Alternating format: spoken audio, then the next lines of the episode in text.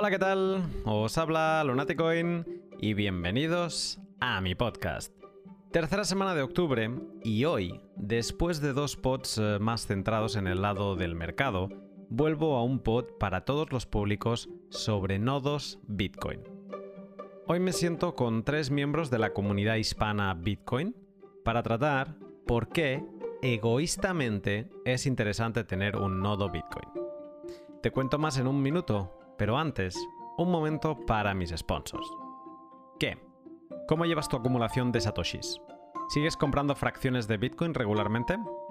Yo como siempre nunca fallo a mi cita semanal y lo hago en hodlhodl.com. HODL es una plataforma web de intercambio peer-to-peer de Bitcoin. ¿Y qué significa esto de que sea una plataforma peer-to-peer?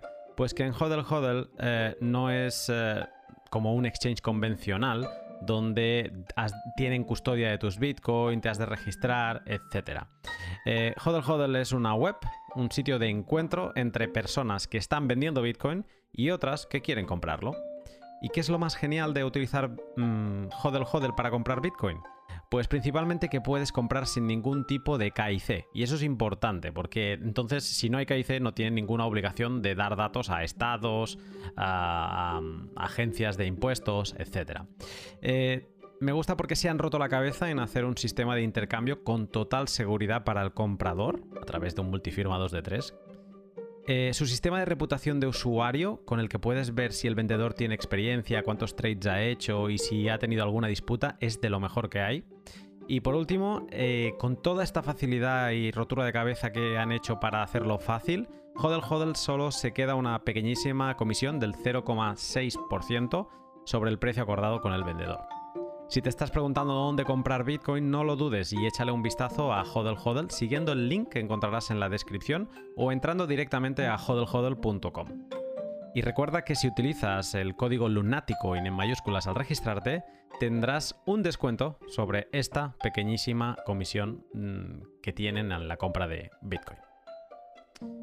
También te quiero hablar de Bitrefill porque te vengo hablando mucho de ellos y, es que si lo piensas no es para menos, porque Bitrefill es la empresa que nos permite a todos los bitcoiners del mundo vivir con cripto sin necesidad de pasar por el asqueante proceso de vender nuestros bitcoins en, cualquier sitio, ¿no? Con Bitrefill puedes comprar en numerosísimos establecimientos eh, con Bitcoin, sin salir de Bitcoin, gracias a su gran oferta de tarjetas regalo recargas para tu teléfono móvil eh, y, también sus magníficos servicios de Lightning Network. El servicio, estando ya como está, es increíble, pero no dejan de mejorarlo. Y si hace un tiempo implementaron el, programa de, recompensas, el, el SATS Back, con el que recibes de vuelta un mínimo de un 1% de los satoshis que hayas gastado en tus compras, ahora Bitrefill implementa también el wishlist o lista de deseos. Con ellas no solo podemos hacer una lista de una lista personal de cosas que queremos para un futuro, ¿no? Y no quieres olvidarte y te las vas guardando ahí, sino que también podremos compartir esa lista con amigos, familiares eh, o colaboradores para que todos ellos sepan qué es lo que estás necesitando y cómo te podrían hacer feliz en la próxima ocasión especial, por ejemplo. Para poder crear tu wishlist necesitarás lo mismo que para reclamar tus satsback, una cuenta en Bitrefill. Hacerlo solo requiere un email y menos de un minuto de tu tiempo. Si no te has subido al barco ya de Bitrefill, ya estás tardando. Y no lo dudes más y échale un vistazo a su genial oferta siguiendo el link que encontrarás en la descripción o entrando a bitrefill.com. Pues bien, como te decía, cuando lees sobre qué aporta tener un nodo Bitcoin, normalmente lees las razones altruistas. Apoyar la red, hacerla más descentralizada, etc. Pero sé a ciencia cierta que tener un nodo puede ser mucho más que eso, y le he pedido a tres tipos distintos de usuarios que me ayuden a desgranar las razones egoístas por las que correr un nodo. He pedido que me acompañen en este pod multitudinario a Decentralized B como usuario que empezó públicamente a utilizar un nodo y ahora es un máster, a Arcad Multicrypto que utiliza sus nodos siempre con el enfoque de la privacidad presente y a Sergi Delgado, como desarrollador Bitcoin que utiliza sus cuatro nodos como herramienta principal de trabajo. Con ellos repaso el por qué tener un nodo, cuándo plantearse dar el salto de bitcoins custodiados a la soberanía de un nodo y cuál es el setup que utilizan ellos diariamente. Un pod muy especial que he disfrutado mucho grabando y que espero que te guste tanto como a mí. Si es así, te animo a que lo compartas y me dejes un comentario en cualquiera de las plataformas donde sigas al programa y que como hizo un miembro de la comunidad con la temática de este episodio, te animes a explicarme sobre qué más te gustaría que hablase en futuros podcasts. Ahora sí, sin más, te dejo con el pod. Buenas tardes, Arcad. Buenas tardes, Decentralized. Y buenas tardes, eh, Sergi Delgado. Buenas tardes. Buenas tardes. Buenas tardes, ¿qué tal? Bien, bien. Un poco eh, expectante de a ver cómo gestionamos este pod con multitudinario, pero yo creo que va a salir muy bien y, que vamos a, tener una buena charla. Em, en este pod vamos a hablar de nodos, pero vamos a hablar de nodos desde la perspectiva del usuario, de por qué es interesante utilizar un nodo de Bitcoin, por qué es interesante hacer una inversión, ya sea pequeña o alta, ¿no? ¿Qué motivos encontramos cada uno de nosotros en, en utilizar un nodo y cómo lo utilizamos eh, pues eh, ya no diría a diario, pero sí que semanalmente o incluso a diario, seguramente alguno de vosotros, pues cada día hacéis algo con vuestro nodo y quiero saber un poco qué, es lo que hacéis. Eh, antes de empezar, pero he hablado con Arcat en un par de podcasts, también he hablado contigo, Sergi, en, tienes el récord de minutos en el podcast, así que quien nos escucha os, os tiene que conocer bien. Decentralized, eres un gran conocido de la, de la, comunidad, pero no hemos hablado aquí en privado, así que déjame preguntarte antes de comenzar, no sé si podrías explicar un poco cuál es tu background y cómo llegas a caer por la madriguera de Bitcoin. Sí, claro que sí. Eh, mi background es de consultoría de sistemas. Yo vengo del mundo de, de, sistemas, por lo cual conozco un poco de la tecnología. No soy programador, no, no tengo esa, esa gran ventaja que yo creo que hoy día hace falta. Y bueno, Bitcoin lo conocí por primera vez eh, por ahí del 2010 más o menos. Oí hablar de él precisamente por temas de trabajo y tal, pero nunca le hice mucho caso, como yo creo que la mayoría nos ha pasado, he escuchado mucho. Y no fue sino hasta por ahí de 2000, finales de 2014 que por motivos de trabajo hicimos una presentación para un cliente eh, por unos temas de innovación y lo típico, ¿no? Le llevas cosas de innovación y pues como no, ahí apareció blockchain, no Bitcoin. Eh, pero yo te digo, ya había escuchado de Bitcoin un poco antes y pues empecé un poco a, retomar el tema, empecé a meterme, a preguntar.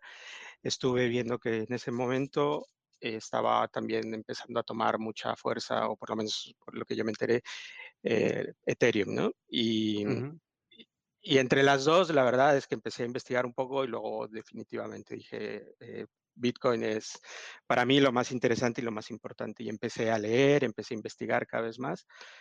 Y bueno, ¿qué te voy a contar? Esto ya sabes que no tiene fondo y te metes en un tema y empiezas a, a, sacar más y más. Y la verdad es que pues me encantó y aquí sigo.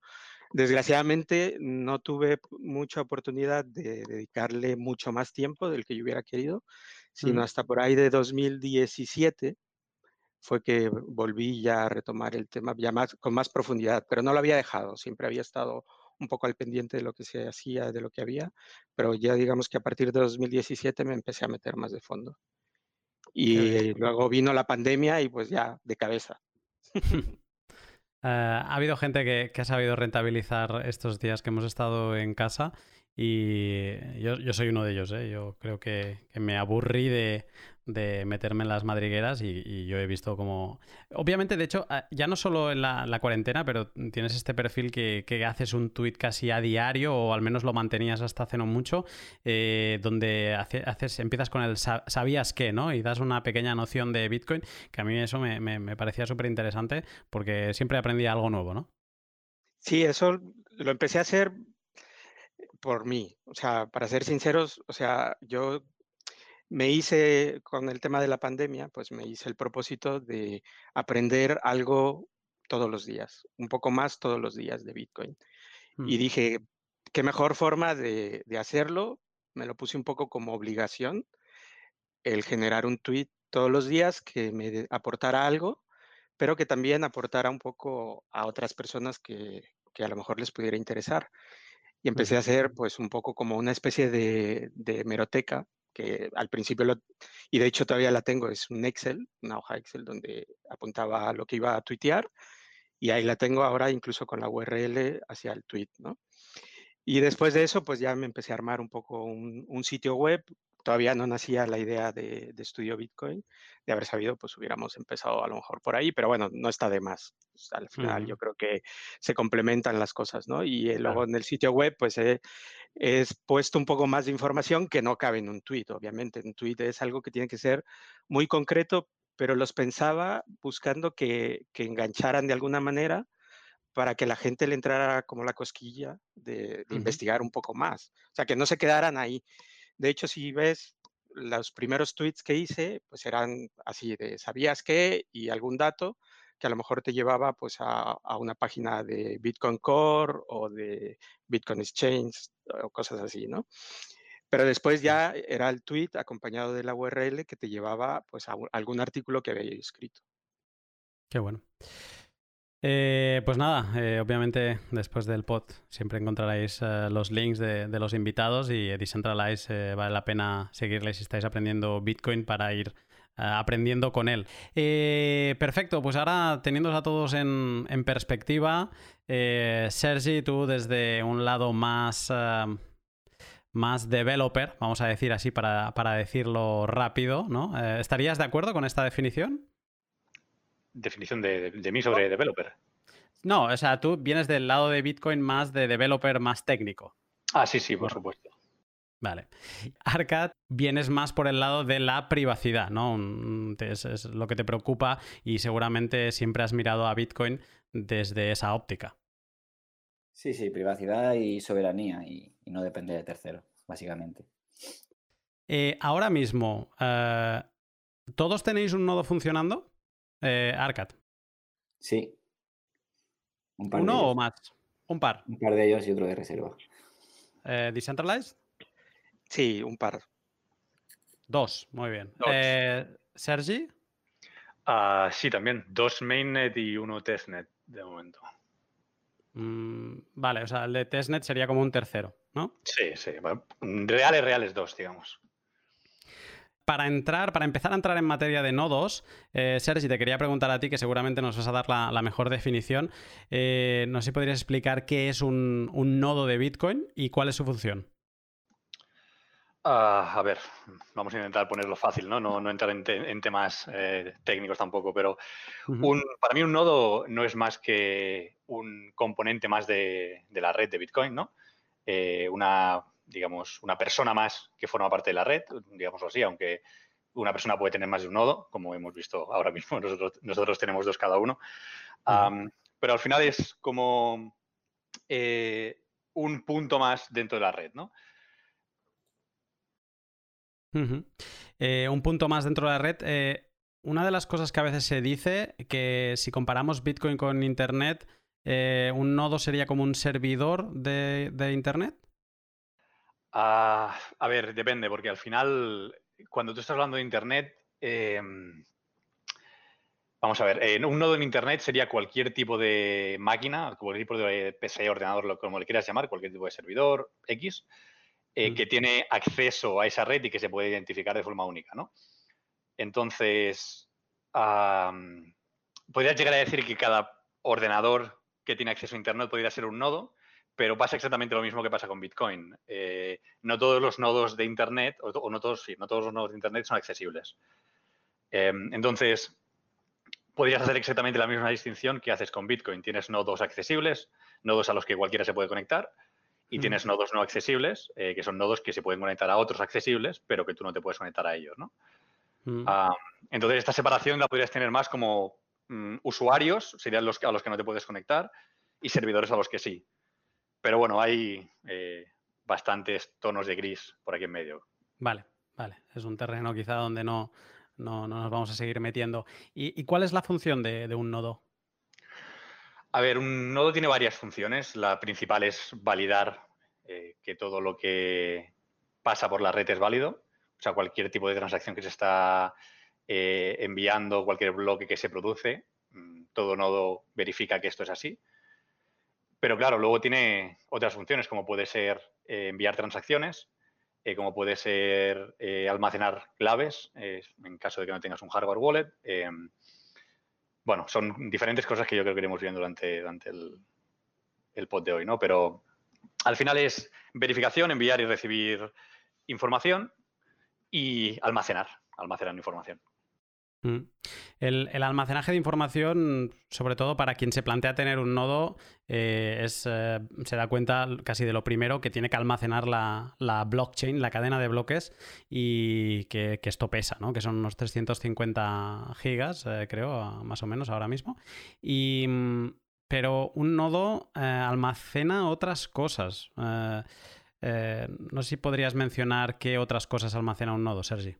Sí, a ver, yo creo que lo primero que deberíamos hacer es plantearnos de qué tipo de nodo vamos a hablar, ¿no? Si por un nodo entendemos un eh, full node, o sea, un nodo completo, digamos, eh, o si por un nodo entendemos cualquier cosa que es capaz de interactuar con la red. full nodes.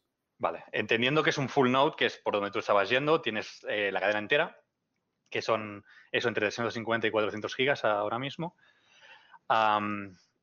Luego depende de lo que consideres la cadena, ¿no? La cadena puede ser que lo consideres como únicamente los bloques en sí o que lo consideres como cualquier información que se deriva de la cadena.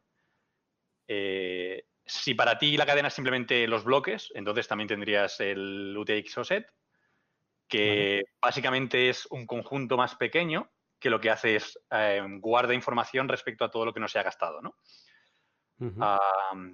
yo supongo que para gente que nos esté oyendo eh, últimamente con todo el tema ese que eh, Pierre Rochard ha estado tirando adelante con lo del eh, random numbers y demás, al final el comando que utilizas lo que hace es escanea el UTXOset y te devuelve un, un resumen de la información que se encuentra allí, ¿no? O sea, cuál es el último bloque que contiene, cuál es la cantidad total de dinero que se ha generado, etcétera.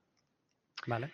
Esto al final es información que se ha derivado de la cadena. Eso ya estaba en la cadena, pero necesitas poder acceder de forma fácil para que cada vez que tú quieras verificar algo no tengas que recorrer toda la cadena y decir, vale, esta transacción que se generó hace cuatro años sigue existiendo o no sigue existiendo, ¿no?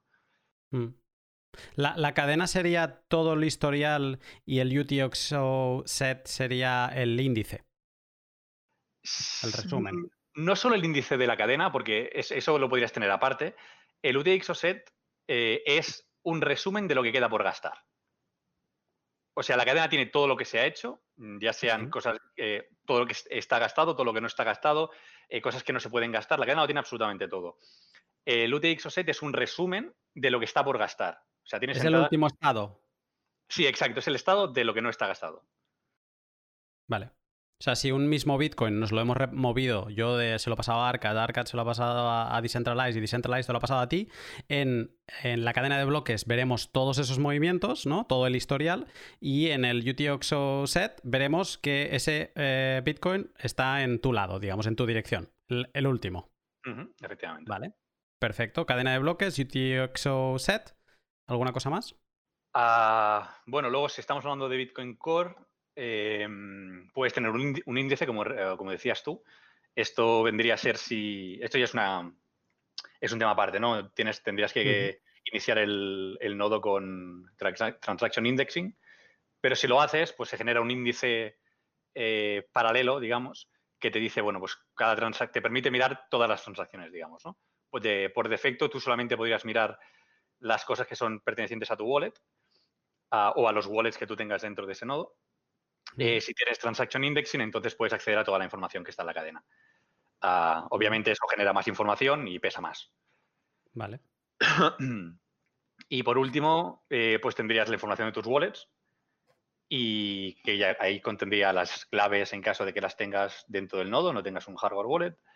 Em, y poco más, en función, o sea, como información importante. Mempool sería otra, otro, bueno, sí, mempool, sí. Eh, mempool es algo que depende, porque la mempool la puedes tener presente cuando el nodo está corriendo, eh, pero puede desaparecer si no. Eh, eso también son parámetros configurables. Al final, tú puedes decir, ok, quiero que la mempool se me conserve cuando yo reinicio el nodo, o puedes decir, yo no quiero que la mempool se me conserve, ¿no? Hmm. Ah, entonces, sí, obviamente, cuando el nodo está corriendo, la mempool sería una parte más, pero eso, es parte de memoria volátil en principio. Vale, vale, perfecto. pues, bueno, conociendo un poco ya lo que es un nodo y cuál es su función y cuáles son sus partes, ahora mm, seguramente es la, pregunta más importante del, del, pod y os la quiero hacer a, cada uno o que cada uno me, aporte su, versión, que es que mm, lo que decía un poco al principio, de los nodos de Bitcoin, al menos cuando yo empecé a tener un nodo a principio de 2019, me acuerdo que la gente me preguntaba, eh, bueno, ¿y con esto minas? Y le decía, no, no, con esto no, no minas nada. Eh, entonces, ¿qué haces? Y yo, con mi poca idea que tenía por entonces, eh, les decía, pues apoyo a la red, ayudo a que se descentralice y, me acuerdo que la gente te, miraba y te decía, ah, vale, ¿no? Solo faltaba una palmadita en la espalda como diciendo, muy bien. Eh, pero es verdad que cuando te vas adentrando en, en, el mundo de los nodos, te das cuenta, al final tienes un nodo mm, ya no solo para apoyar a Bitcoin, sino por unas razones muy personales de las que te aprovechas. O sea, al final hay una razón egoísta para tener un nodo. Y entonces eh, os quiero preguntar esto mismo. Eh, empiezo por ti, Decentralized. Eh, tú, desde ese punto de vista más usuario, que además has hecho un aprendizaje con tu sabías que, que, además has explicado todo tu proceso de, tener un nodo y, te has hecho un máster en, en, comandos, que luego también te preguntaré por ello. Em, desde ese lado de usuario, ¿Por qué es interesante tener un nodo? ¿Qué, beneficios te aporta? Bueno, pues desde el punto de vista de, los beneficios que me aporta a mí, y como bien dices, un poco desde el punto de vista del egoísmo, lo que yo gano con tener un nodo es ser soberano. O sea, mi objetivo es conectar mi cartera, mi hardware wallet o mi software wallet a mi propio nodo para utilizarlo.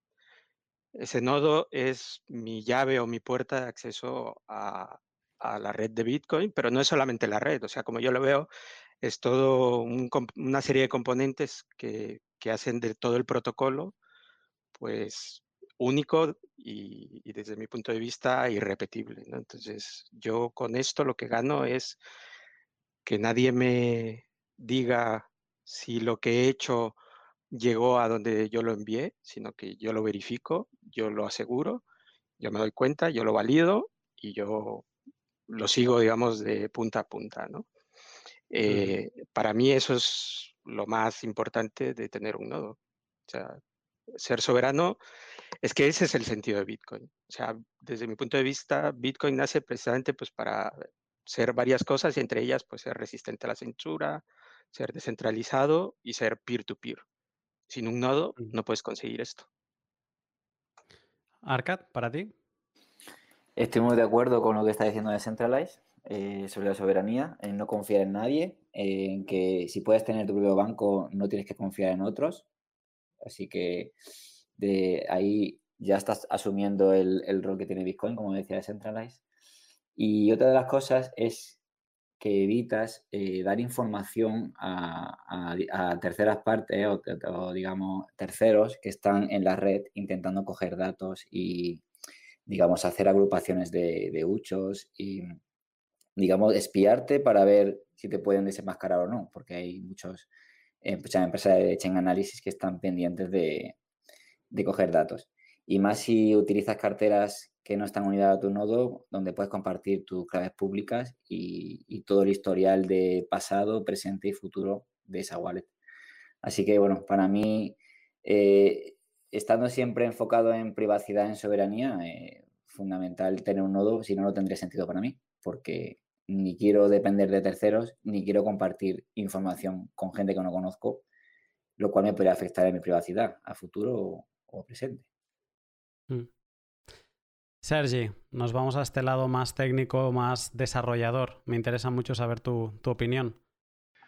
Ah, bueno, yo creo que los dos motivos más importantes se han dicho ya eh, y comparto completamente la opinión de Decentralize y de Arcad eh, respecto a esto, porque, bueno, dándole un poquito, volviendo a repetir lo que ya se ha dicho eh, al final, pero al final lo que consigues con un nodo es no tener dependencia de nadie para acceder a lo que quieres acceder, ¿no? Esa es, una de las piedras eh, de las cornerstones, no sé cómo decirlo en castellano, de, los mm, pilares, digamos, de Bitcoin.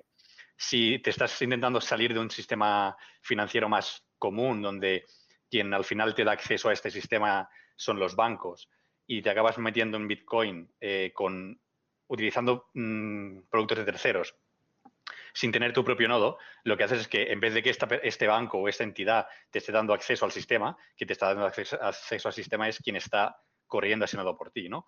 Si esa persona decide que tú no puedes acceder al sistema, mm, estás exactamente en el mismo problema. Vuelves a tener a alguien que puede decirte, no, tú no vales, ¿no? Hmm. eso es lo primero. Respecto a la, parte de privacidad que comentaba Arcad, también estoy muy de acuerdo.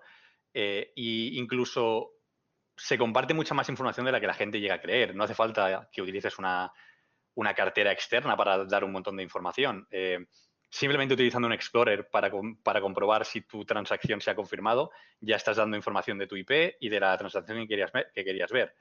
Eh, a no ser que seas súper paranoico con esto y siempre que, accedas a esta información lo hagas utilizando Tor y cosas por el estilo, por cada vez que vas accediendo y tu IP no ha cambiado, pues ya vas dando colección de transacciones que te interesan como mínimo. No tienen por qué ser tuyas, no tienen por qué venir de tu wallet, pero como mínimo estás mostrando un cierto interés IP, colección de transacciones, ¿no? Eh, y esto, añadido a mucho otro tráfico que puedas utilizar desde la misma máquina que tienes tu nodo, puede llegar a revelar mucha más información de la que te puedas llegar a pensar. Em, con lo cual, pienso que esos dos son, para el 90% de, la gente que utiliza Bitcoin, son las dos cosas más importantes por las que deberías correr tu propio nodo. Desde un punto de vista de desarrollador, a, ver, yo creo que es fundamental correr un nodo si eres un, desarrollador, precisamente porque si no lo haces, estás dependiendo de que otro te dé las configuraciones, te dé los servicios que tú necesitas de, tu nodo. Em, por ejemplo, lo que comentaba antes, ¿no? el transaction indexing. Esto es algo que tú normalmente no, ejecutas un nodo con Transaction Indexing porque no tienes una necesidad. Pero para desarrollar según qué tipo de cosas necesitas tener acceso a cualquier tipo de transacción que ha existido. Em, esto es lo que hacen al final los explorers, ¿no? ¿Por qué puedes ir a un explorer y mirar si una transacción existe? Porque ellos corren un nodo con Transaction Indexing. Em, pero no solo esto. Si yo tuviese que estar recibiendo toda esta información de una API de terceros, implicaría que si por cualquier razón yo me quedo sin acceso a esa API o utilizo los recursos más de los que ellos me permiten utilizarlos, yo dejo de tener acceso y dejo de tener la información que estoy eh, solicitando. Si esto es información de bloques y yo necesito tener estos bloques lo antes posible, pues mm, mi aplicación deja de funcionar al final, ¿no? Eh, dando un ejemplo muy, muy claro de lo que estamos desarrollando últimamente, o sea, con, con Watchtower, si yo no recibo información de los bloques que se van minando, eh, puedo perder información que es vital para que el sistema pueda reaccionar. Eh, entonces no puedes jugártela que otra persona te dé esta información. Es tu herramienta de trabajo. Al fin, sí, totalmente. Es como un, cualquier tipo de técnico que venga a tu casa a arreglarte una avería, si, no viene con herramientas no, no, va a poder hacer nada, ¿no? Y te entiendo por lo que estás hablando que un nodo es casi como tu básico. Sí, sí, a ver, es tu puerta de tanto de, de envío como de recepción de información. Em, ahora lo estaba poniendo desde un punto de vista mucho de recepción, ¿no? Pero con envío pasa exactamente igual. Si tu aplicación se basa en enviar transacciones y tú tienes un límite impuesto por quien sea que está corriendo tu nodo, por las razones que sea, ¿eh? ya sea porque te cobran por función de lo que envías o lo que sea, es indiferente. tu aplicación puede dejar de funcionar como tú diseñaste la aplicación, ¿no? Mm. Eh, entonces, no, no, tiene sentido no hacerlo por ti mismo. Es, estás como dándole mucho más poder a esa persona que está corriendo el nodo por ti de la que debería tener. Mm, mm. Entonces. hemos empezado a hablar de, estas razones y quizá ahora estoy pensando que si alguien está escuchando este pod y tampoco conoce mucho a Bitcoin, puede estar como no acabando de entender todas estas cosas de privacidad, soberanía, herramienta de trabajo. Y, yo hay algo que, quizá voy a compartir, a ver si estáis de acuerdo o no, pero yo recuerdo que cuando instalaron en mi casa Internet, ¿no? Yo fui de los, fui de los niños que tardó en tener Internet y me acuerdo que yo iba a casa de amigos a utilizar Internet, ¿no? Entonces estaba con ellos y veíamos alguna web, mirábamos cosas de Star Wars, me acuerdo, y era como wow, ¿no? Para mí era eh, alucinante. Y el día que instalaron Internet, me acuerdo que la habitación, porque esto era como algo fijo, no había ni wifi ni nada de esto, eh, me acuerdo que mi mente fue como que en esa habitación se había una puerta al mundo. Yo podía ir a esa habitación y en ese momento yo estaba conectado al mundo y en mi mente era un poco esa imagen. Eh, tener un nodo de Bitcoin es eso, ¿no? Bitcoin es una red, es una red eh, peer-to-peer, o sea, es una red entre nodos de, de gente y cuando tú tienes un nodo, básicamente tienes la puerta para poder conectarte a ver qué está pasando con Bitcoin. Cuando no tienes un nodo, te tienes que ir a casa de tu amigo y utilizar Bitcoin a través de su puerta de Internet. lo que pasa que normalmente no suele ser un amigo en Bitcoin, sino que suele ser el nodo de una empresa ¿no? Y digamos que entonces tanto tu amigo veía lo que estabas viendo tú en Internet y en este caso es la empresa la que está viendo qué cantidad de Bitcoin estás moviendo, qué direcciones te están interesando y tiene toda esa metadata tuya. No sé si apoyáis un poco este, esta analogía. Sí, sí, completamente. O sea, no tener un nodo es efectivamente es confiar en otro, como decía Arcad, y, estar pues a expensas de que alguien más eh, te ayude. ¿no? En este caso, que tu, tu, vecino te dejara entrar a su casa y que te dejara jugar. Pero el día que no podía o no estaba o lo que sea, pues tú simplemente tenías que quedarte esperando hasta que tu vecino volviera o te diera acceso. Em, a grandes rasgos, eh, creo que podríamos hacer una clasificación en, tres tipos de, holders de Bitcoin, o usuarios de Bitcoin. Ah, hay los que tienen bitcoins custodiados por entidades como Coinbase, ¿no? una entidad centralizada donde tiene el custodio de tus bitcoins. Hay un, un segundo grupo que son los que tienen las private keys, porque tienen su wallet de Bitcoin, pero son wallets que se llaman SPV, que no tienen por qué utilizar un nodo propio, digamos que utilizan un nodo de un tercero, y tienes tus private keys, pero no tienes tu nodo. Y luego eh, habría un tercer grupo de usuario que tanto tienen sus private keys como corren su propio nodo. Con esto, con este contexto, que también me podéis decir si estáis de acuerdo o no, si, si creéis también que habría algún grupo más, eh, os propongo que terminéis la frase. Tener Bitcoin sin nodo es. Eh, Arcad. Buena pregunta. Tener, tener Bitcoin sin nodo es para mí sería exponerme eh, y sería muy limitante. Es decir, no concibo mentalmente el no tener Bitcoin con, nodo, pero también entiendo que cuando empiezas, pues requiere un aprendizaje y que no, vas a empezar con Bitcoin con un setup perfecto, ¿no? Entonces, digamos que va por niveles, pero cuando ya eh, digamos que, llevas tiempo y, bueno, y, tienes algo de ahorros ahí y sabes cómo funciona la red, eh, no concibes eh, no tener un nodo. pero para mí realmente, si no tuviese un nodo, no sé lo que haría. O sea, me buscaría la vida, pero me dejaría poco margen de maniobra no tener nodo.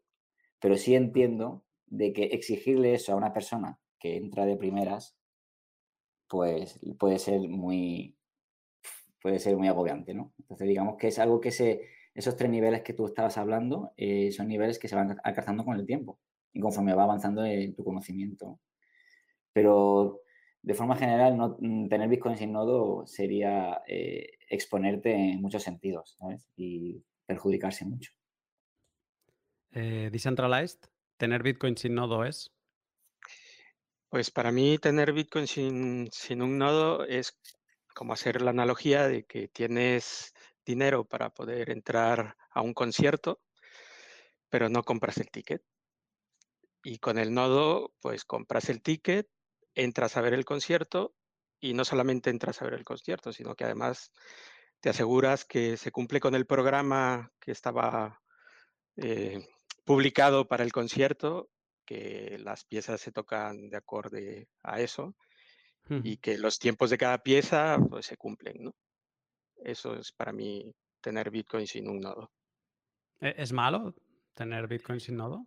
No, no es malo, pero a ver, yo coincido ahí con Arcad. O sea, no es malo cuando empiezas y, y luego, pues yo creo que a lo mejor hablo desde, desde el punto de vista del egoísmo también que hablábamos hace un rato, eh, pues a mí el ir aprendiendo y el ir viendo todo esto, pues me ha llevado a que no concibo o, me cuesta mucho entender que una vez que ya has visto lo que puedes hacer, entiendes lo que es Bitcoin y cómo funciona, pues que no te, tengas las ganas de tener un nodo. Puedo entender que no todo el mundo tiene pues ni la capacidad económica ni las capacidades técnicas tal vez como para, para hacerlo. Sin embargo, cada vez más, y eso lo hemos visto mucho en los últimos meses, se está volviendo muchísimo más sencillo el tener un nodo. O sea, se está desarrollando una cantidad de, de aplicaciones de software para poder instalar el nodo con una facilidad que, que, me costaría trabajo el entender que dentro de unos meses eh, no fuera mucho más sencillo y que la gente no, no lo empezara a tener más, ¿no? Mm. Sergi, ¿tener Bitcoin sin nodo es? Eh, a ver, yo te voy a ser un poco puntilloso, eh, como de costumbre, y te voy a pedir un par de aclaraciones. ¿A qué te refieres con tener Bitcoin sin nodo? O sea, ¿es tener Bitcoin sin nodo sería tener Bitcoin en Coinbase? ¿O tener Bitcoin sin nodo sería tener un hardware, un hardware wallet con Bitcoin y no estar corriendo un nodo a la vez? ¿O son los dos? Las, dos. Incluso mm, no tenerlo en una hardware wallet, tenerlo en un software wallet, pero no, no, tener nodo propio. Mm, vale. A ver, yo aquí haría, aquí haría distinciones, ¿no? Porque para mí, tener Bitcoin sin nodo podría implicar confianza al final. Es como tú no estás mirando exactamente lo que pasa en la, en la red, eh, ni te interesa. Tú has comprado Bitcoin o has adquirido Bitcoin por una razón posiblemente más monetaria, ¿no? Ya sea por invertir o, bueno, a lo mejor lo has obtenido porque querías comprar algo que solamente podías conseguirlo con Bitcoin, como podía pasar hace unos años. Mm. pero hay dos niveles aquí, ¿no? Una cosa sería comprarlo en Coinbase y guardarlo en Coinbase y confiar 100% en Coinbase. Y cuando mm. digo Coinbase, digo cualquier otro, eh, otro wallet online donde centralizado. Exacto. Eh, y luego tú podrías decidir no correr un nodo porque, bueno, es lo que decíamos antes, no tienes un interés en validar que todo funciona o tienes confianza en el caso de que si algo deja de funcionar te enterarás lo suficientemente pronto y guardar ese dinero en tu, lo que sea wallet, eh, porque tampoco lo vas a utilizar o como tú quieras, ¿no? Em, entonces, para mí al final siempre implica confianza porque tú no eres quien está viendo lo que está pasando. Eh, pero son diferentes niveles de confianza, ¿no? Vería mucho peor que lo tuvieses en un exchange centralizado sin ningún tipo de interés de moverlo hacia arriba y hacia abajo eh, y lo, lo compres como inversión y te parezca bien. Para mí eso es, bueno, al final estás confiando en quien sea que corra el exchange y en lo que pueda llegar a pasar. por otro lado, si lo tienes si eres tú quien tiene las claves y simplemente no te interesa porque, bueno, lo has hecho como una inversión mm, y no tienes ningún tipo de interés más allá de eso, bueno, te la juegas, sin más. Em, también otra pregunta para todos, eh, podéis entrar cuando consideréis. Eh, ¿Habría algún momento donde creéis que. Mm, o sea, es una pregunta más de recomendación, de si creéis que hay un momento eh, como decías tú antes, Arcad, que al principio no es normal que la gente no empiece con un nodo, pero ¿habría algo que para vosotros sería el momento determinante para plantearse tener un nodo?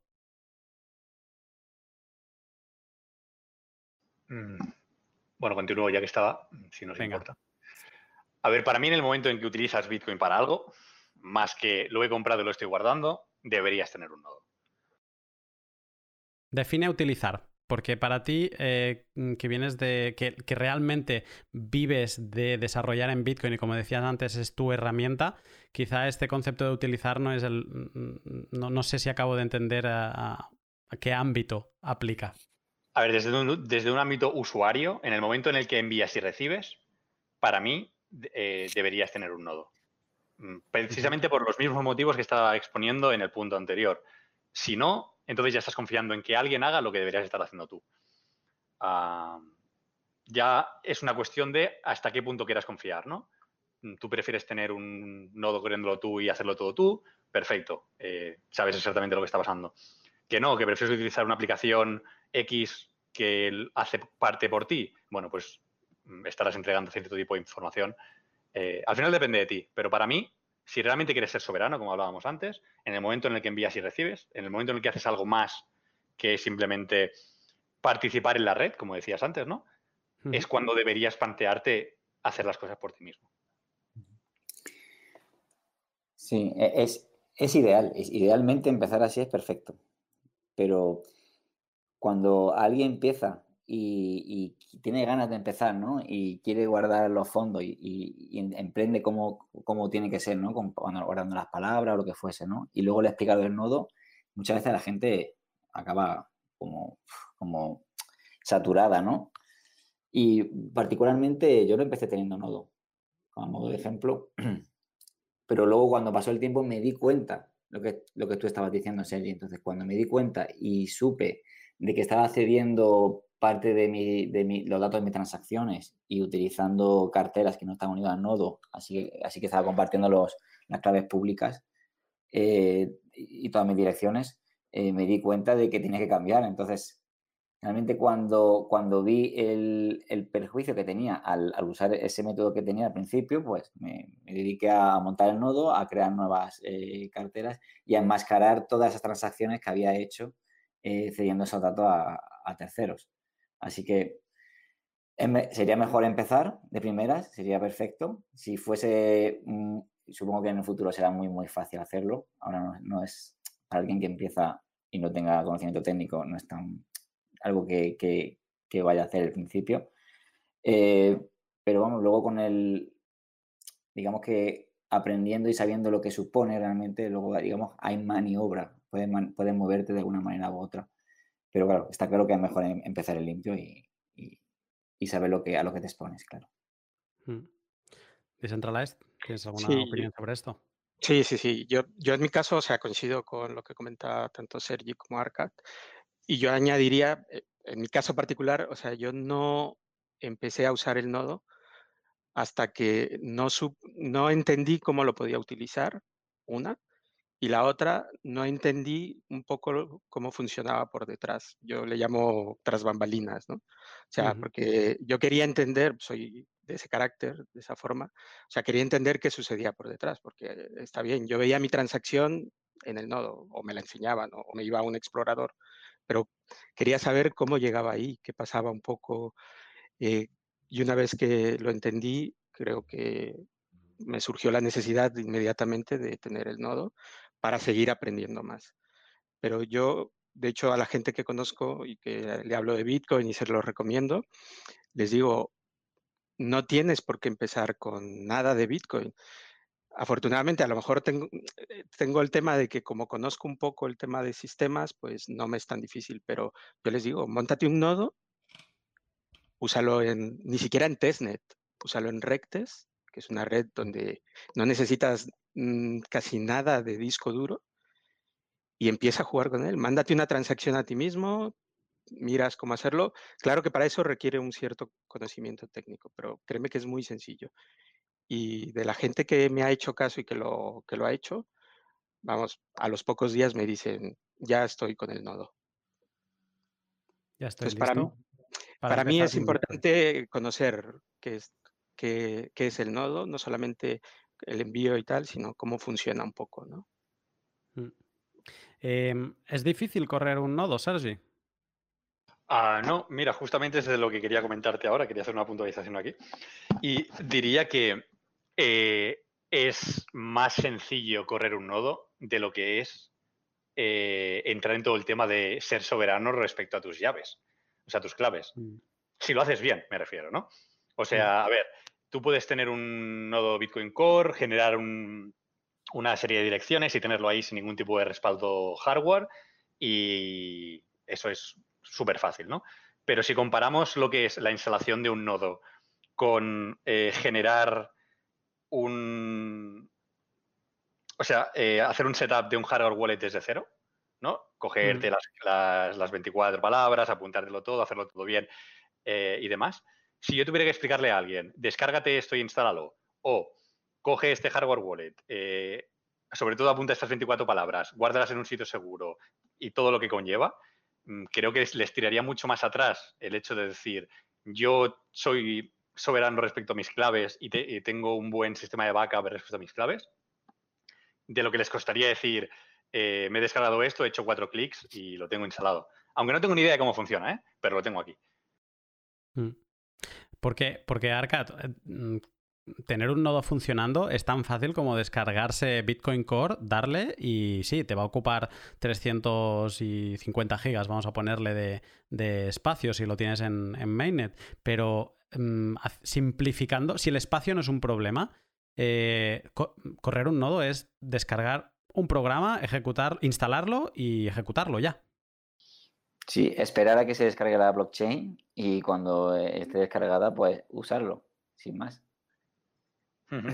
Lo que pasa que es que es que va por, niveles. O sea, tú puedes empezar así, que es la manera, pero luego con el tiempo te va, te va a apetecer tener un, dispositivo externo y conectado 24/7. Es decir, eh, que no tenga que depender de que el, ordenador esté encendido y, o sea, que lo puedes, lo puedes tener eh, de forma autónoma y encima puedes, puedes conectarte de forma remota. Digamos que va, para empezar es perfecto, es decir, instalas Bitcoin Core en tu ordenador y, le pones, lo pones bajo Tor y listo, a utilizar. Pero luego con el tiempo te va a apetecer eh, lo que es montar un dispositivo aparte y, tenerlo encendido todo el rato.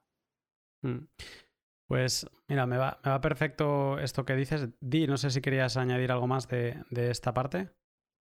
No, bueno, yo lo, lo, único es mm, comentar que en cuanto al tema del espacio, efectivamente, eh, si quieres tener toda la cadena, pues efectivamente necesitas 350 gigas, pero puedes incluso tener el nodo podado, que se le llama, que ocupa menos espacio y que puedes tener todas las virtudes, digamos, de tener un nodo con toda la cadena.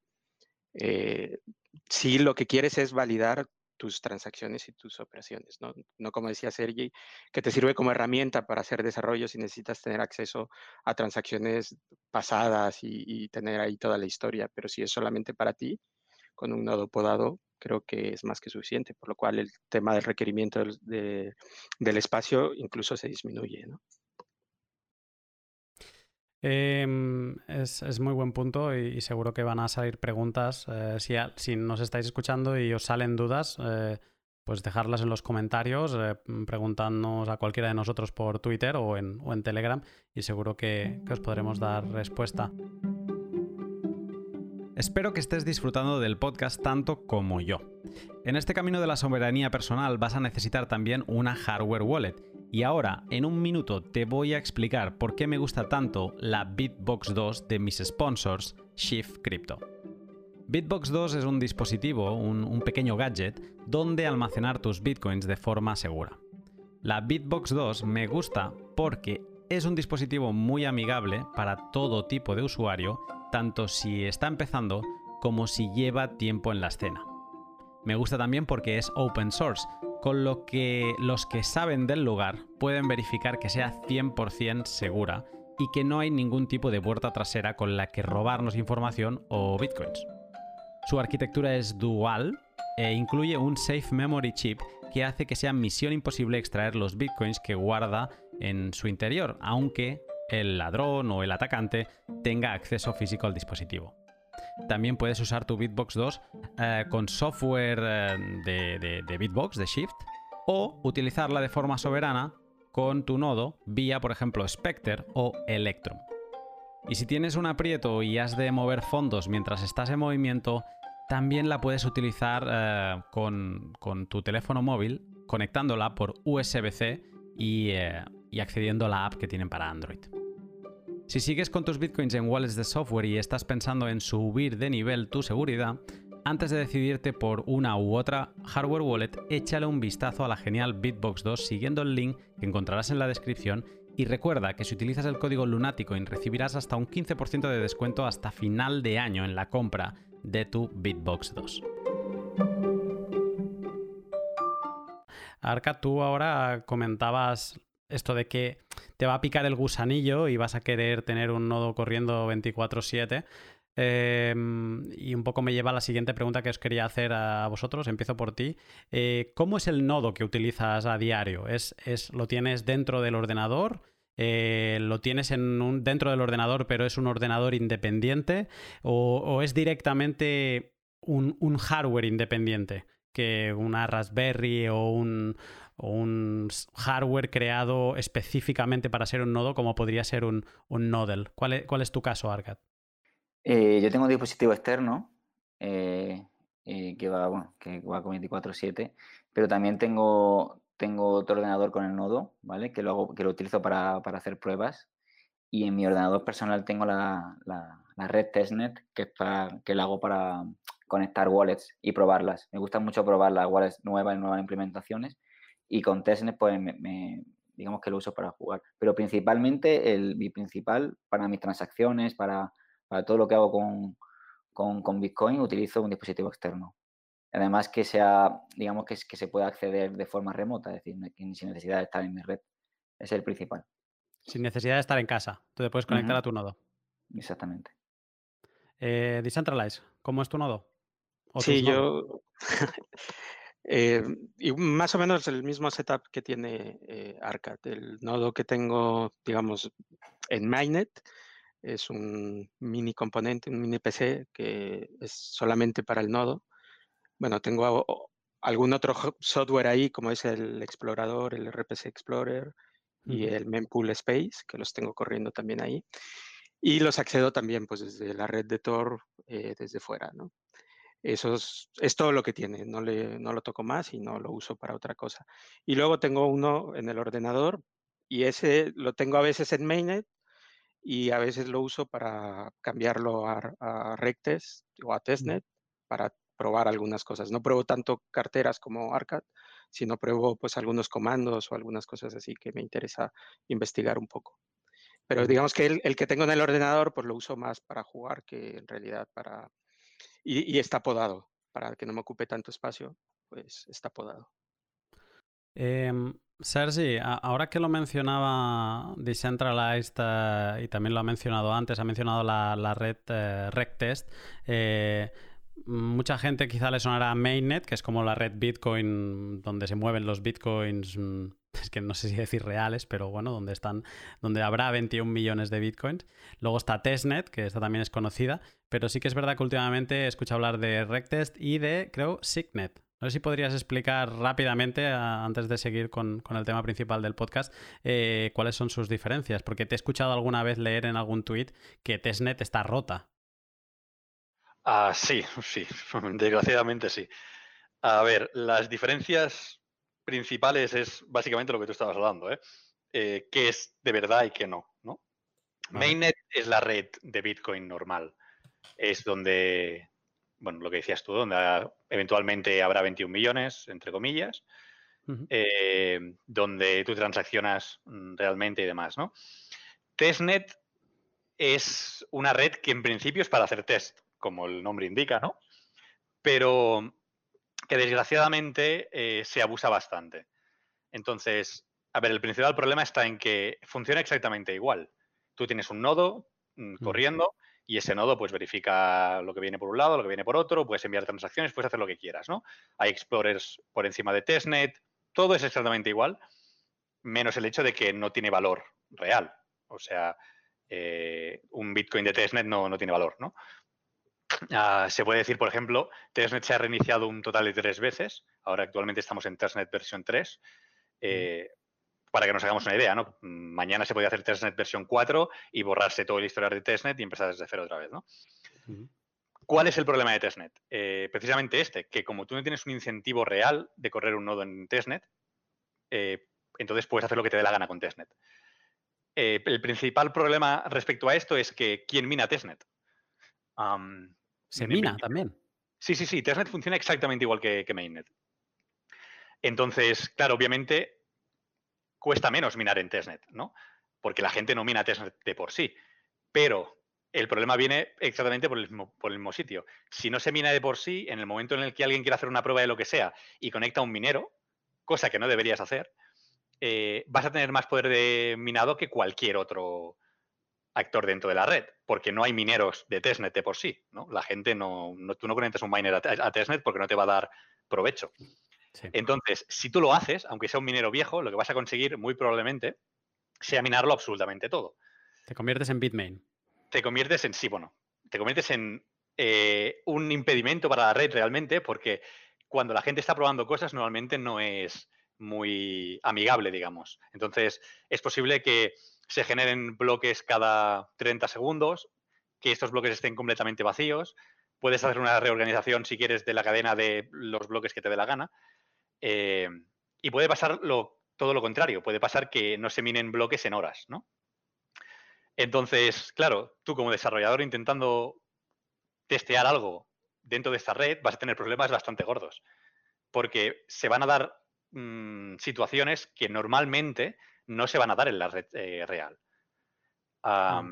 Entonces, a ver, esto en principio idealmente estaba solucionado, porque la idea es que testnet lo que hace es reduce la dificultad de minado a cero cada 20 minutos, ¿vale? Los bloques se minan cada 20 minutos en testnet. O sea, se supone que se debería minar cada 20 minutos. ¿Por qué? Porque es por, exactamente por eso, porque a los 20 minutos se reduce a cero, ¿no? Eh, tú siempre podrías tener un miner ahí que fuese generando algo cada 20 minutos, pero se ha visto históricamente que no, que la gente no acostumbra a hacer eso. Vale. Vale. Eso nos lleva a Rectest. Eh, Rectest al final es, es, una red de regression test que se llama, que lo que implica es que es una red que se puede correr con un solo nodo y que no necesita nada más, digamos, ¿vale? Mm.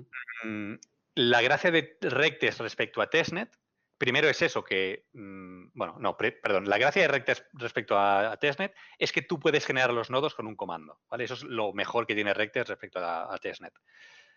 Con lo cual, tú puedes correr tu nodo en Rectest y empezar a generar nodos tú mismo, ah, nodos, perdón, bloques tú mismo. Ah, vale. ¿Vale? Antes he dicho nodos, quería decir bloques.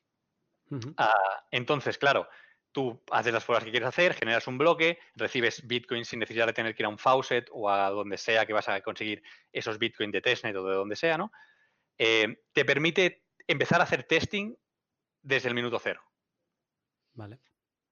¿Cuál es la parte más negativa de Rectest? Bueno, que de normal no hay otros nodos. Si tú quieres que haya más nodos, pues seguramente deberás correr tú esos nodos, conectar tú esos nodos a tu nodo y hacer, empezar a montar la cosa respecto a ahí, ¿no? Vale. Eh, entonces es mejor en algunas situaciones, es peor porque, claro, también te implica que debes saber tú muy bien cómo funciona absolutamente todo. Pero tiene partes muy positivas, como que te permite hacer test de reorganizaciones, porque tú puedes forzar una reorganización de forma muy fácil. pero bueno, al final es eso, eres tú quien maneja todo el cotarro aquí, ¿no? Eh, realmente te podrías conectar a otro nodo que estuviese en Rectest, pero como nuevamente tú esto lo corres en un ordenador que no es accesible desde fuera, pues bueno, al final es tu entorno de test, tu, playground, digamos. Sí. Y esto nos lleva al final a Signet. ¿Qué es Signet? Eh, Signet es algo nuevo que, bueno, lleva, se habla de él desde hace bastante tiempo, pero que se está empezando a, mm, ganar popularidad últimamente. Y la idea de Signet es arreglar testnet al final, ¿no? Eh, Signet es una red en la que en vez de que los bloques mm, se puedan generar mm, como se generarían en Bitcoin, o sea, de forma cualquiera puede minar un bloque de más. Aquí lo que hay es como un comité federado, digamos, ¿no? Y lo que requiere cada bloque es que esté firmado por este comité federado. O sea, si se genera un bloque que no está firmado por quien sea el que lleva Rectest, ah, perdón, eh, Signet, este bloque no es válido, ¿vale?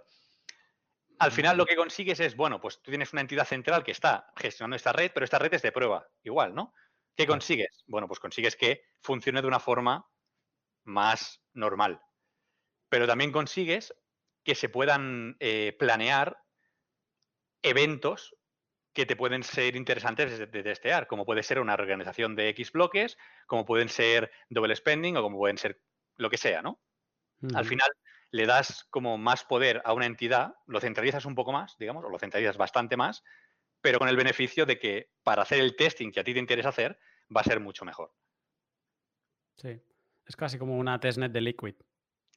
Sí, sí. Se podría decir por el hecho de que necesitas eh, las firmas estas de más. Una federación, sí. exacto, sí, sí. No, es, interesante. Eh, y, bueno, ha sido un, detour del podcast, pero era algo que, que, no tenía bien claro. Así que gracias. Y, nada, y te, pregunto a ti, ¿cómo tienes tus nodos? Decías que tenías dos y uno en testnet. Eh, ¿Los tienes todos en, un ordenador? ¿Los tienes en hardware independiente? ¿Cómo lo tienes? No, a ver, mi nodo propio, personal, digamos, es hardware independiente. Eh, es una, bueno, típico, típico deployment de Raspberry con disco duro externo y demás, ¿no? Ah, luego he dicho tres, realmente son cuatro si cuento mi nodo de Rectest. En mi PC de desarrollo tengo un nodo que lo corro en Rectest siempre, pero esto no lo cuento porque al final este nodo es un nodo inexistente. Eh, lo reinicio mm, habitualmente para, que corra, bueno, para no tener que estar eh, con todo el historial. Em, de tus pruebas. De mis pruebas, exacto. O sea, cada vez que quiero, pues simplemente lo reinicio fuera, ¿no? Ya está, ya ni lo contaría tengo mi propio externo, como comentaba, y luego tengo dos, uno en testnet y uno en mainnet, eh, que los tengo en, Amazon, en AWS. Que estos al final son los nodos de testing de, de DI Satoshi. porque necesito nodos que estén siempre corriendo y que puedo ofrecer a la gente para si quieren testear la torre y, y ver, bueno, si se quieren conectar, si quieren hacer pruebas y demás, ¿no? Con lo cual tengo dos nodos corriendo con el único propósito de ofrecer una interface a gente que quiera probar el, software. Tienes tu nodo personal y tienes dos nodos que son, eh, forman parte de, tu servicio dentro del proyecto de, DI of Satoshi, de las torres. Exacto, con el único propósito actualmente de testear, de decir, bueno, si tú estás corriendo eh, únicamente el cliente y te quieres conectar a una torre que esté operativa, pues aquí tienes esta, que te ofrece el servicio de for free y que la puedes probar sin necesidad de tú tener que correr tu propia torre y demás. Que, bueno, nosotros siempre motivamos a la gente a que lo corra todo, ¿no? Pero si quieres hacerlo desde, o sea, si quieres probarlo rápidamente, pues siempre lo puedes hacer así. Perfecto. Eh, un, nodo, eh, como hemos, venimos comentando, es esa puerta a la red de Bitcoin.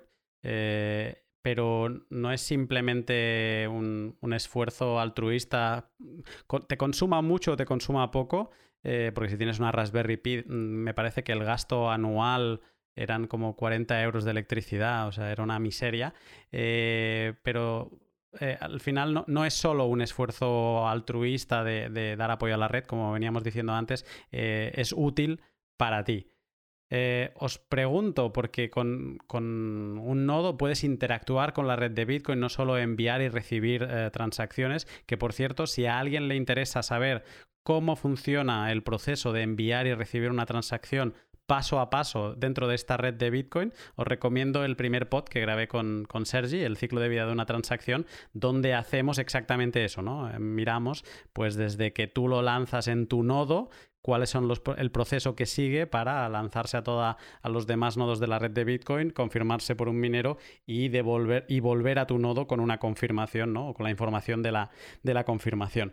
Eh, pero bueno, como decía, podemos interactuar eh, con comandos, ¿no? Y, eh, te pregunto a ti, Decentralized, porque seguro que, me podrás dar alguna información más de esto.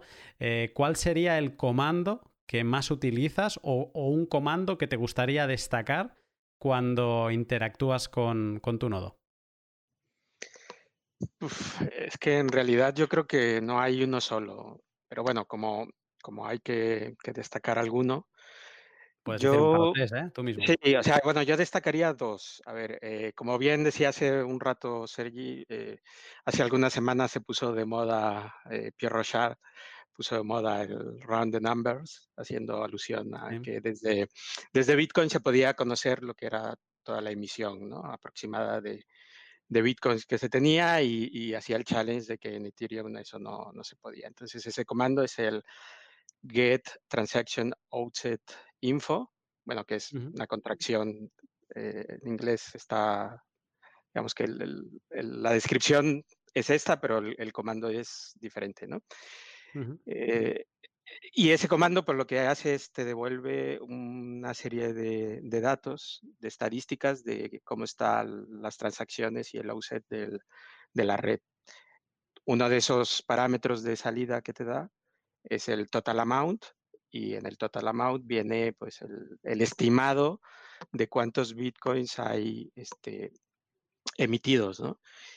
Y aquí a lo mejor Sergi lo puedo aclarar porque yo leí en un, eh, en un tweet, me parece, de, de Peter Goulier, que decía que, que el cálculo que hace este, este, comando es aproximado, o sea, no es exactamente todo el Bitcoin que se ha minado y que se ha generado, sino que es aproximado porque hay algunos que han sido quemados o que, o que se han perdido, ¿no?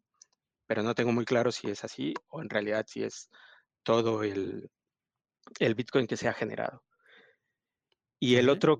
Ah, bueno, perdón, sí, sí, le dejamos. No, no digo, para, para aclarar esto, eh, Sergi, ¿te suena esto?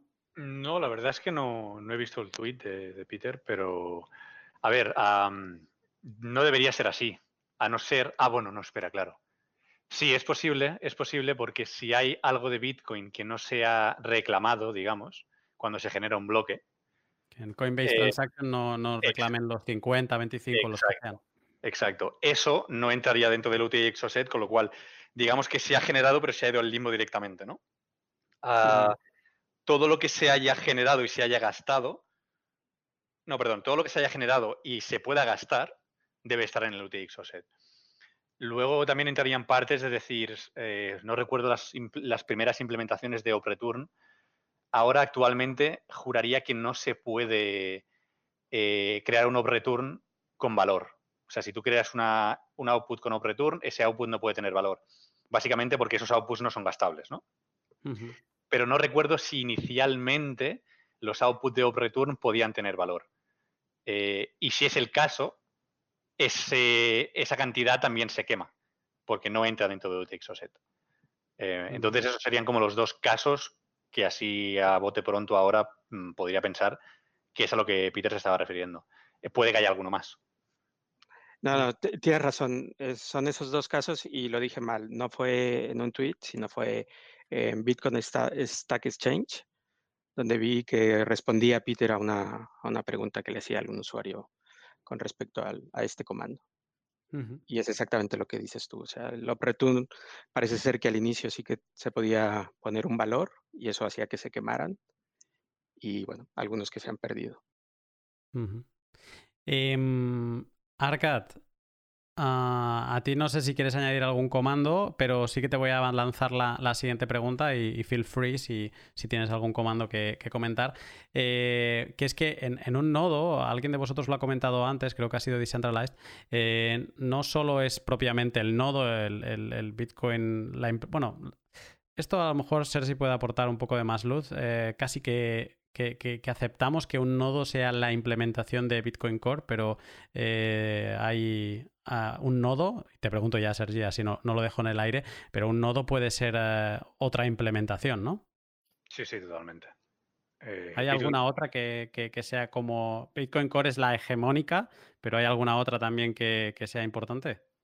A ver, Bitcoin Core es la de referencia, digamos, ¿no? Pero es, un, es una referencia de facto, no es una referencia real, no es como decir, hay que utilizar esta sí o sí. Eh, hay, hay, varias. Eh, mm, a ver, tienes Bitcoin, tienes uh, ah, BTCD, tienes uh, Bitcoin, que no recuerdo si se está actualizando más o no. Pero hay varias implementaciones. Al final. Notes, ¿no? De Dash, Junior. Pero eso es un fork de Bitcoin D. El resto son ah. implementaciones como tal, digamos. O sea, implementaciones que no. Bitcoin Nodes se actualiza respecto a Bitcoin Core, ¿no? Mientras que el resto son uh, code bases totalmente diferentes. entonces, al final tú utilizas lo que quieres utilizar, no nadie te obliga a utilizar Bitcoin Core, pero sí que es cierto que el desarrollo más puntero, digamos, y donde están los core developers es en core. Mm, de ahí ya, pues cada cual hace lo que quiere. Donde está la mayor acumulación de talento es en core. Sí, sí, sí. a ver, así es como lo veo yo. Cada cual tendrá su opinión, ¿no? Pero eh, también depende de, las necesidades que tú tienes. Si te hace falta tener un nodo como el de Core por debajo o si ya te vale con tener algo más liviano, digamos. Eh, mm. Pero no se debería relacionar nodo con Bitcoin Core. O sea, es, aunque, aunque sea lo que la gente normalmente utiliza, eh, Bitcoin Core es una implementación de un nodo. Perfecto. Perfecto. Pues eh, va genial el, matiz en este momento, eh, porque digamos que una vez tienes tu, nodo, tu full node funcionando, con la implementación que sea, eh, normalmente queremos sacarle más jugo a este nodo y como decía antes, Decentralize no solo tienes el nodo funcionando, esa implementación funcionando sola, sino que le instalamos otros programas alrededor para, exprimirlo más, ¿no? O para tener eh, funcionalidades que a lo mejor ya las tiene el nodo de por sí, pero para hacerlo más sencillo, ¿no? O más fácil. Eh, Arcad, em, ¿qué programa adicional utilizas tú? O no sé si habría alguno que, querrías recomendar como, ostras, este no, no te puede faltar al lado de tu nodo. Hombre, para mí personalmente eh, fundamental es un, un servidor personal de Electrum, que, bueno, que es completamente necesario si quieres, si quieres utilizar esa wallet eh, unido al nodo, lo cual eh, necesita un, extra, te necesitas instalarlo. Y bueno, yo me acuerdo el, al principio cuando instalé Electrum Personal Server que no tenía ni idea de comandos y, y me costó. ¿eh? Ahora es más fácil de hacer. Eh, pero bueno, ahora, por ejemplo, tenemos carteras como Spectre que, que, se conecta casi directamente, o sea que es fácil, aunque bueno, hay que darle un poco, un poco más de tiempo para, para que supere a Electrum, en mi gusto. Y luego, eh, otra, otra, otra instalación importante que se, que se requiere es la del dojo, ¿vale? Si quieres tener eh, eh, una cartera en, en, un móvil que te permita elegir desde qué ucho gastar y que te permita mezclar sin tener que ceder tus datos a, un tercero, no te va a quedar otra. Entonces, para mí es fundamental el, el dojo de Samurai y el servidor personal de Electrum. Em, con respecto a, las, a, los comandos, voy a, voy a, decir uno que más utilizo, que es el más básico, que es eh, Get Blockchain Info, porque es el que más utilizo. Cuando, cuando enciendo el, el ThinkPad que tengo ahí, que tengo ahí el, nodo, eh, acudo mucho para ver en qué estado está, ¿no? porque muchas veces está apagado. y, bueno, con respecto a lo que decía de Centralize del el Get Transaction Outset Info, me parece eh, uno de los comandos más importantes porque tiene un poder brutal de que tú desde tu casa puedas verificar el, supply de Bitcoin sin moviendo dos dedos. Eh, sobre todo si comparamos cuánto tiempo y cuántos estudios y cuántas personas han estado intentando verificar la cantidad de oro durante estos, digamos, eh, durante estos años atrás, ¿no? Cientos de años atrás, eh, lo que han tardado, lo que, lo que suponía, ¿no? Intentar verificar, lo cual era imposible y que nosotros podamos hacerlo de, nuestras casas con, a golpe de clic, me parece un, comando súper poderoso. Mm. Eh, Decentralize, para completar, eh, ¿programa que recomiendes eh, tener al lado de tu nodo? Pues los que mencioné son los que yo consideraría el RPC Explorer, que te da de una manera, sobre todo para para la gente como yo que está estudiando, está intentando saber qué pasa, pues una información mucho más amigable, ¿no? De manera gráfica te da pues los bloques. Recuerdo claramente cuando estábamos antes del halving, me la pasaba casi como que mirando bloques eh, minuto a minuto, ¿no?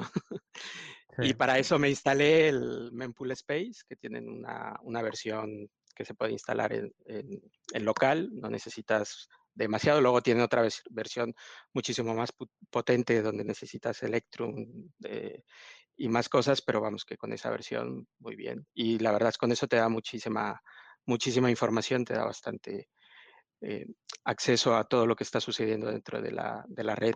Y luego, eh, ya ahora, de hecho lo acaba de comentar Arcad, o sea, yo mm, otro que tengo es el de Spectre, que como bien dice, tiene, hay que dejarle todavía correr un poco más. Tiene todavía puntos de mejora, pero para mí es fantástico porque va directo de, mi hardware wallet o de mi software wallet a mi nodo sin pasar por o sin tener que instalar más que eso. Y mm. como yo intento no instalarme demasiadas cosas para evitarme problemas de, comandos y de tener demasiado software en, el nodo, pues esto me parece fantástico. Y yo creo que hacia allá estamos yendo. ¿eh? Cada vez hay más o va a haber más. Full Noded es, es otra que yo creo que va a estar implementándose así eh, y cada vez va a haber más. Sin embargo, creo que Electrum es muy potente y no lo descartaría. Y sobre todo, bueno, para el tema de privacidad que comentaba Arcad, pues desde luego que Dojo creo que es un más que hay que tener, ¿no? una cosa con respecto a Electrum, es decir que me sigue gustando porque es la única wallet que hace backup de, los uchos que, vas, que vas moviendo. Es decir, si tú puedes eh, hacer un, backup de todos tus, digamos, de todas tus etiquetas en la cartera, eh, es, fundamental porque así vas a saber quiénes son los observadores de esa dirección y, de dónde procede, ¿no? Entonces, si por alguna, alguna cosa eh, se te, el ordenador eh, se borra o lo, que pueda pasar, y si no, puede, no tienes un backup y no puedes recuperar, digamos, esas etiquetas, digamos que estás perdido y te puede afectar mucho privacidad. Por eso, digamos que a día de hoy todavía me sigo con Electrum, aunque tenga que instalar una, eh, una implementación extra, porque me permite hacer el, respaldo. Espero que en Spectre lo, pueden, lo puedan implementar pronto. Sí, mm. la, cartera de, Bitcoin Core te permite hacer una exportación de las, de las etiquetas que tienes. Lo que pasa es que la cartera de Bitcoin Core mm, tiene que mejorar con respecto al tema de el, el, backup, porque hoy en día es un archivo .dat y como lo pierdas o se te corrompa, pues mm, estás muerto. En cambio, no tienes las semillas. Y luego, pues no puedes importarlas, que yo sepa, no se puede. Y, bueno, otra cosa que creo que importante se nos estaba pasando es comentar que pues tienes que tener instalado Tor. O sea, todo lo que corres tiene que estar bajo Tor, ¿no? Mm, es fundamental. Sergi, Mm, no sé si quieres aportar algún comando más aquí al caldo de cultivo que hemos generado o cómo se llama o, pasar directamente a comentar qué, programas eh, para ti son indispensables que corran en paralelo, aparte de obviamente The Eye of Satoshi, eh, que no lo habéis dicho ni Arcad ni Decentralized, pero ¿esto qué es? A ver, a ver, todavía yo creo que es un poquito pronto, eh, pero, pero bueno. a ver, yo soy un poco hardcore, tengo que decirlo, y creo que viene un poco con, con la profesión, ¿no? Eh, cuando estás desarrollando algo al nivel que lo están, bueno, al nivel que estoy haciendo yo con DJI Satoshi, pero para Bitcoin en general, eh, sobre todo si es core, no acostumbras a tener mucho software por encima, ¿no? Como desarrollador. Eh, mm. porque familiarizarte con el, con el Command Line Interface y con Bitcoin Core en sí es lo que al final te ayuda a, a ganar más conocimiento respecto a lo que estás haciendo, ¿no?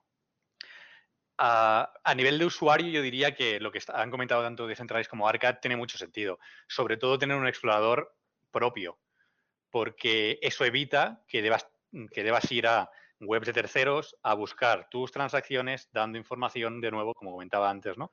Eh, respecto a lo que te interesa. Entonces, todo esto tú lo puedes hacer con Core al final. Lo que pasa es que, claro, tienes que tener conocimientos de, Command Line Interface y no te lo va a enseñar gráficamente y de forma bonita. Hmm. Respecto a comandos, la verdad es que no, no es que haya muchos que,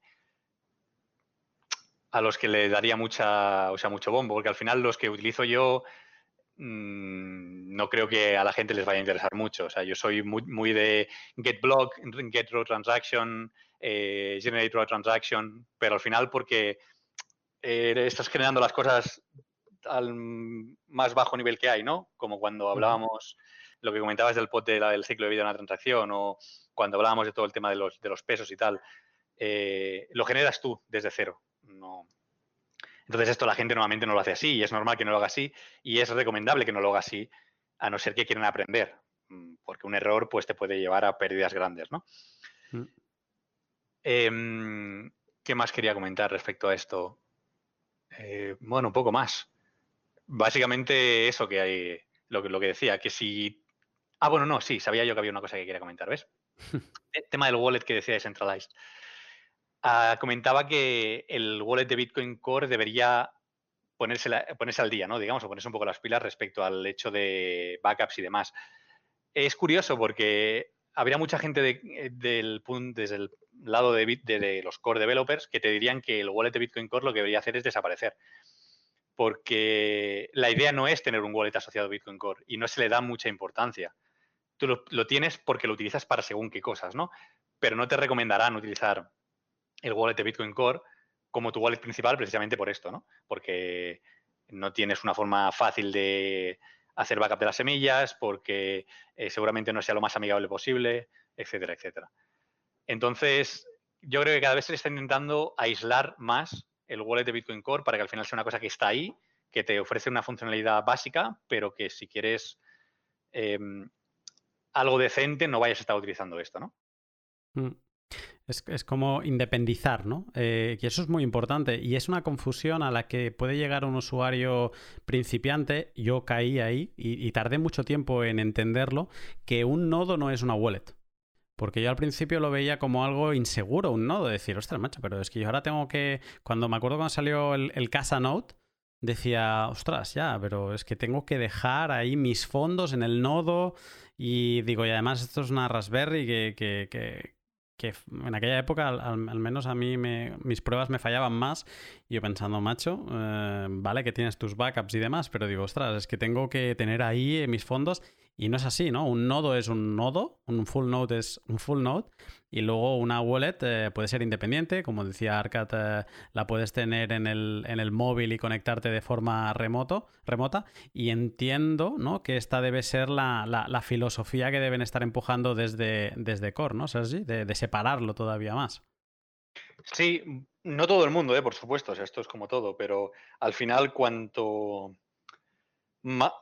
cuanto mejor puedas hacer ese tipo de cosas, mejor, ¿no? Valga la redundancia. Eh, y si lo que deberías tener es eso, pues tu hardware wallet y seguramente firmar todas tus transacciones dentro de tu hardware wallet y, enviar la transacción fuera y dejar que tu nodo la, envíe. Pero para eso no necesitas tener un wallet en, Core. Es más, mm, de los cuatro nodos que comentaba yo antes, yo no tengo ningún wallet en ninguno de ellos. Eh, mm. Porque no me hace falta. Eh, yo, si me permites el comentario, eh, de hecho leí hace, hace poco en, eh, Bitcoin Stack precisamente que Andrei Chau comentaba que están trabajando en hacer esa separación. O sea, van a separar lo que es el nodo de lo que es la, la wallet. La wallet a mí, la verdad es que me parece de las más potentes. Alguna vez lo he, lo he comentado con Arcad y te he dicho, es que para mí la wallet de, de Bitcoin Core es que es súper potente, tiene casi todas las funcionalidades que tienen el resto de wallets. Entiendo perfectamente el, punto de que no debería estar en el nodo porque no es la función. Y yo creo que con esta separación que van a hacer, pues a lo mejor viene bien. O sea, tú puedes tener tu nodo, implementar la wallet o no implementarla. Ahora, yo en el nodo sí que tengo eh, las watch only. O sea, las cargo en el nodo para que desde el nodo pueda ver las transacciones cuando se ejecutan, eh, darle seguimiento para lo que es una, una Watch Only Wallet, ¿no? Tenerla ahí de vigilancia y por eso sí que las tengo cargadas ahí en la wallet del nodo, pero no opero desde el nodo, desde la wallet del nodo. Eh, no, no, va con el tema, pero con un comentario que ha hecho Sergi, eh, se me ocurre preguntaros, a ver si podemos hacerlo rápido, porque solo nos queda una última pregunta y os quiero liberar. ¿Cuál es la, wallet que más utilizas, uh, Sergi, si no tienes wallets en los nodos? Ah, yo tengo un. Em, me saldrá. Un Ledger, con lo cual, básicamente, Ledger Live para generar tráfico hacia, adentro y hacia afuera. Eh, y luego Lightning. Lightning tengo más de una. Eh, a ver, la mayoría de transacciones realmente que he hecho ha sido en Lightning, más que en Bitcoin y tengo diferentes. He utilizado desde Claire, eh, Blue Wallet, mm, eh, luego implementaciones más de, PC, ¿no? O sea, tanto C-Lightning como el ND. Eh, básicamente esas. Arcad, ¿qué, ¿qué, wallet utilizas tú, Arcad? ¿La que más utilizas? Básicamente en, en, desktop utilizo Electrum, aunque la utilizo todas. ahora mismo estoy utilizando eh, Spectre y Fully Node. ahora tienes sobredosis de wallets, ¿eh? En el desktop. Sí, porque me gusta probarlas todas, me gusta comparar, me gusta, me gusta ver lo que implementan nuevo. Me gusta, es como, como probar, como el que le gusta probar coches, pues, pues wallets. Pero básicamente en, el escritorio utilizo Electrum. Y en el móvil utilizo eh, Samurai, aunque bueno, he usado eh, Fully Noded en el móvil también y, Blue Wallet. Y algunas de Lightning Network en su momento. Antes tenía canales y todo eso, ya no, no estoy utilizando Lightning Network. Pero básicamente esas dos, Electrum y Samurai. Eh, Decentralized, tus wallets, eh, ¿la que más utilizas o las dos que más utilizas? Sí, la, en desktop, Electrum como, como Arcad y ahora Expecter, que también la estoy utilizando bastante. Y en móvil, pues utilizo principalmente Samurai y Electrum también. Y de Lightning estoy usando Brace y Blue Wallet. Mm. Eh, última pregunta para cerrar. Eh, ahora pongamos el caso de que hay alguien que tiene sus, sus eh, Bitcoin en, con ese, esa categorización que he hecho antes, pues que lo tienen en el, primero, ¿no? O sea, custodia y custodia. Custodia de datos porque utiliza nodos de terceros y custodia de, las llaves porque se las tiene cedidas en Coinbase, ¿no? Vamos a poner como, como ejemplo, aunque como decías antes, Sergi, podría ser cualquier otro exchange centralizado o custodio centralizado. Pues un usuario que tenga sus Bitcoin así eh, os acaba de escuchar y mira, le, ha picado el gusanillo y quiere adentrarse a a esto de tener un nodo. Eh, ¿Qué recomendación le daríais? ¿No? Si le daríais algunos primeros pasos o algo que, podría hacer para empezar y que no le abrume la, tarea de, tener un nodo, aunque antes ya hemos dicho que es, que es bastante sencillo, pero bueno, a modo de, despedida, no sé qué, consejo le daría, Sergi. Mm, yo el primer consejo que le daría es que no se lo piense. Eh, no pierde nada por instalar un nodo y empezar a jugar, ¿no? Eh, como decía Decentralize al principio, no es necesario que empieces con Mainnet. Descarga tu nodo, eh, prueba en testnet si quieres, mm, mírate cómo... Todo esto depende del, nivel de, técnico que tengas, ¿no? Pero si tienes un nivel técnico relativamente decente, puedes empezar a jugar con Rectest y ver cómo funciona todo. Eh, en el caso de que no, pues siempre puedes descargar un nodo, ver cuáles son los requerimientos que, tiene, qué puedes hacer sin necesidad de tener Bitcoin en ese nodo. Eh, qué información te da y qué, te aporta, ¿no? Si no te gusta, pues siempre eres, libre de borrarlo, ¿no? Nadie, nadie, te está obligando a hacer absolutamente nada. Pero mm, yo soy del, pensar que trastear y jugar con las cosas mm, aporta más de lo, que, de lo que deja de aportar, ¿no? Entonces, si no tienes nada que jugarte, ¿por qué no empezar a mirar y ver eh, de qué va todo esto? Eh, decentralized.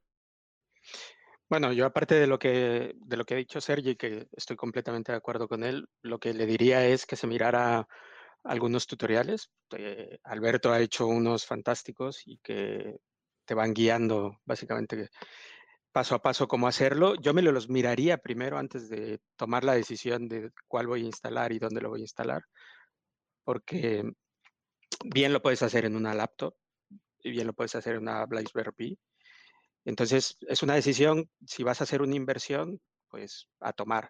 Ahora, mi recomendación es, si tienes un portátil con el que puedes empezar a jugar, como dice Sergi, yo no me lo pensaría, lo usaría y luego ya más adelante, si me surge la inquietud y me quiero montar algo ya más en forma y quiero eh, hacerlo con, con, más cosas, pues ya a lo mejor me pienso comprarme algo. Pero para empezar, no busques grandes cosas y sobre todo, como dice Sergi, no te lo pienses. Éntrale y, hazlo. Arcad. Bueno, si tuviese, digamos, los fondos en Coinspace, eh, me quemaría. O sea, me quemaría. Entonces, lo que recomendaría es. ¿Te quemarías como una bruja? Me quemaría, ardería por dentro. vale. Em, yo automáticamente sacaría esos fondos de ahí. O sea, no lo dejaría ahí por motivos de, privacidad y motivos de seguridad. Nunca confiaría en tener los fondos en un exchange. Ya sabemos, ya sabemos lo que pasa. Em, se le recomendaría que hiciese un, que, se, que se crease una cartera, ya fuese él solo o con un hardware wallet, y que, y que bueno, de alguna manera, eh, si no tiene un nodo a disposición, que, pueda abrir la cartera en, en, Wasabi, si tiene hardware wallet, mande los fondos y luego empiece a, jugar como, como, como Sergi y Desente han dicho. Y la forma más fácil es eh, en el ordenador cualquiera que no hace falta tener gran, gran capacidad, eh, arrancar testnet, conectar con Spectre y empezar a jugar con el hardware wallet en modo testnet.